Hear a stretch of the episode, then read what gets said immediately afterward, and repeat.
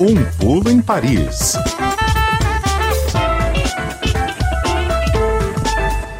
Sexta-feira, dia de dar um pulinho em Paris e conversar com o pessoal da Rádio França Internacional, hoje com a Daniela Franco. Oi, Dani, boa tarde.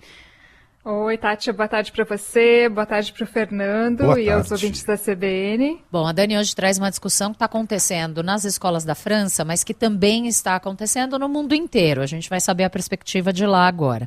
Europa preocupada com efeitos nocivos do uso excessivo de novas tecnologias no desempenho escolar de crianças e adolescentes. Na França, o alerta é para uma catástrofe na saúde e na educação por causa da dependência de tablets, de smartphones que vem substituindo os livros nas escolas. Isso porque a gente nem começou a falar de inteligência artificial, mas esse é nosso assunto hoje. O que é que fez o governo francês, Dani, soar o alarme nessa semana sobre essa questão? Então, Tati, o governo francês vem se preocupando, percebendo aí a queda no nível de aprendizado das crianças e adolescentes já há alguns anos aqui na França.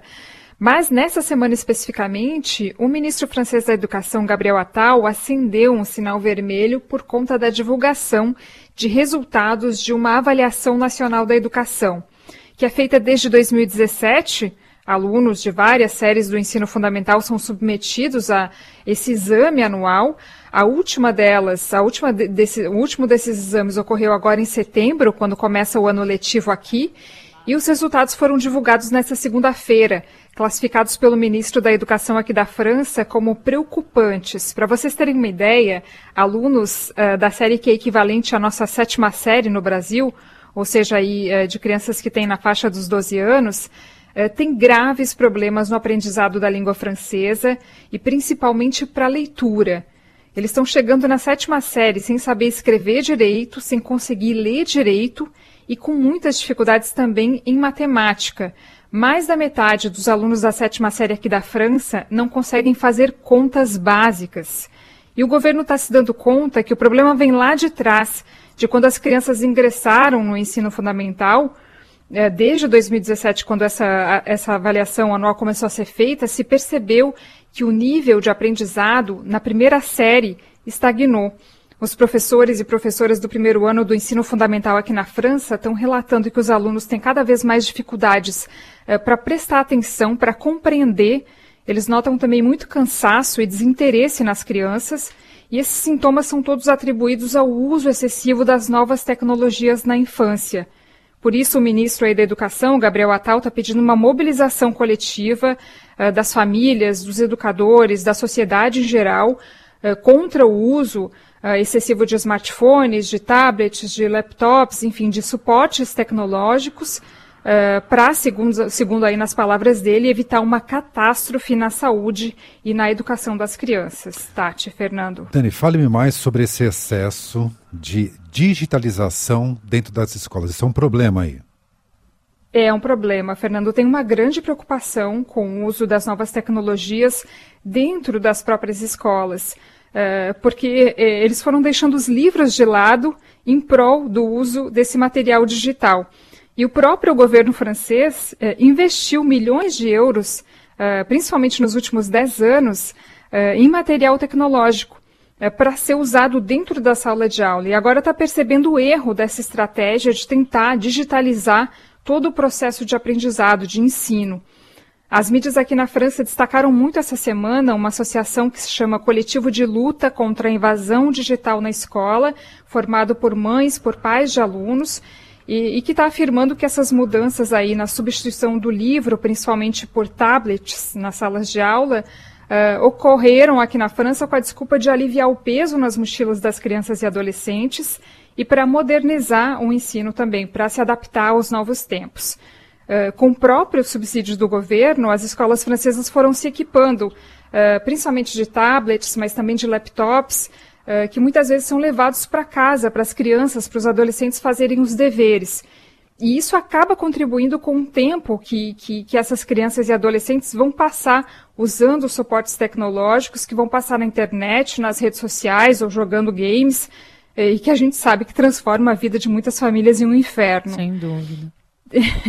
Tem uma mãe que é integrante dessa associação, uh, essa associação que eu citei, né, o coletivo de luta contra a invasão digital na escola, que diz que está cada vez mais difícil nas famílias controlar o uso das telas, como eles chamam aqui, né, como eles se referem a esses suportes tecnológicos, porque as crianças e adolescentes têm a desculpa agora de que eles estão usando os tablets, os smartphones para estudar, para fazer os deveres.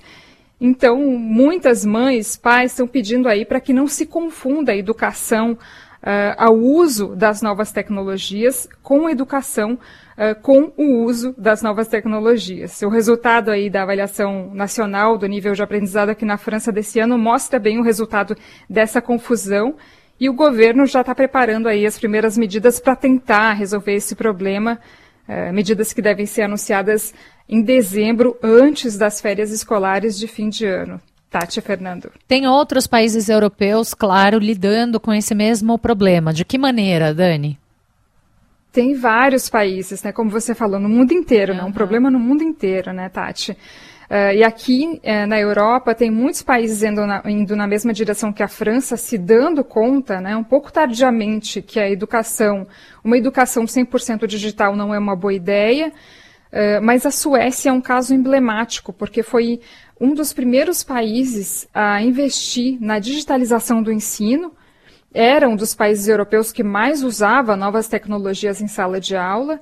Só que desde o início desse ano letivo aqui, no, nesse segundo semestre, início desse segundo semestre, a Suécia tem investido uh, em uma nova estratégia, a volta ao uso dos livros. Ah, olha só que é... bela ideia, né? Que, como ninguém, ninguém tinha pensado nisso antes.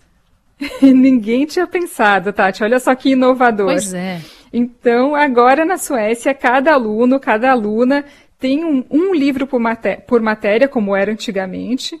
O governo sueco investiu 60 milhões de euros, equivalente mais ou menos aí a 307 milhões de reais nesse projeto, e está prevendo aí mais 40 milhões de euros para 2024, mais 40 milhões de euros para 2025. Uh, os especialistas suecos estão dizendo que o país avançou muito rapidamente na, na digitalização da educação, exagerou. Uh, inicialmente isso ocorria a título experimental, foi se ampliando, saiu do controle lá do sistema de educação e há cerca de cinco anos tirou completamente o livro das salas de aulas.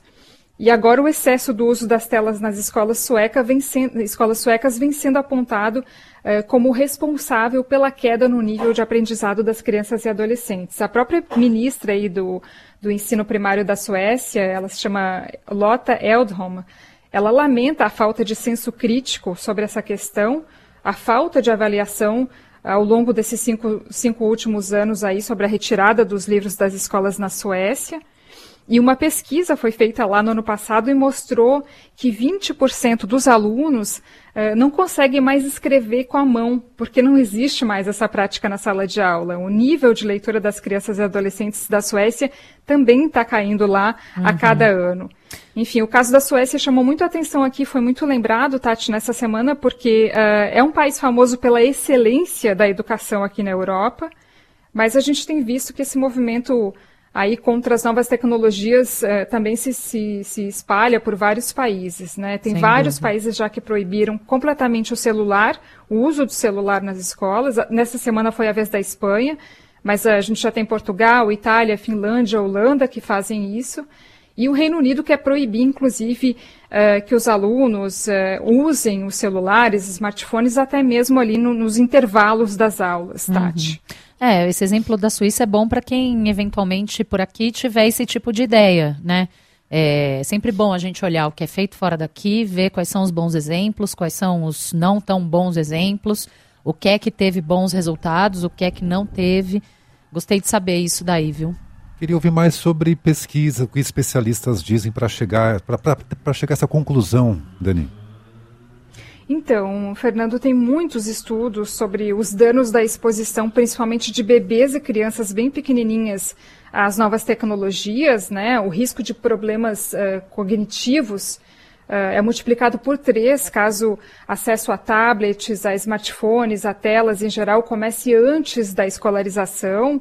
Os médicos também apontam aí uma série de consequências, eh, como dificuldade no aprendizado da fala, problemas no sono, impacto até no desenvolvimento das relações sociais pela falta de interação que suscitam o, o, uso dessas tecnologias, mas a gente tem poucos estudos até agora que falem das consequências do uso dos suportes digitais uh, nas salas de aula, né, para o aprendizado especificamente.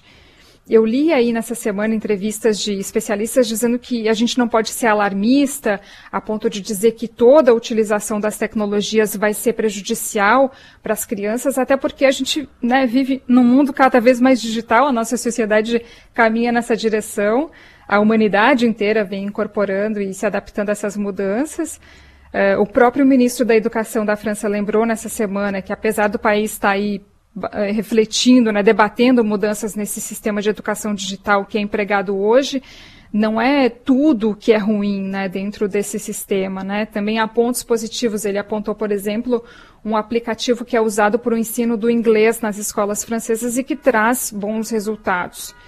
Agora, o último relatório do Conselho Superior dos Programas Escolares aqui da França, que data uh, do ano passado, é taxativo ao afirmar que a digitalização do ensino não resulta em uma melhora no, do, uma melhora no desempenho dos alunos.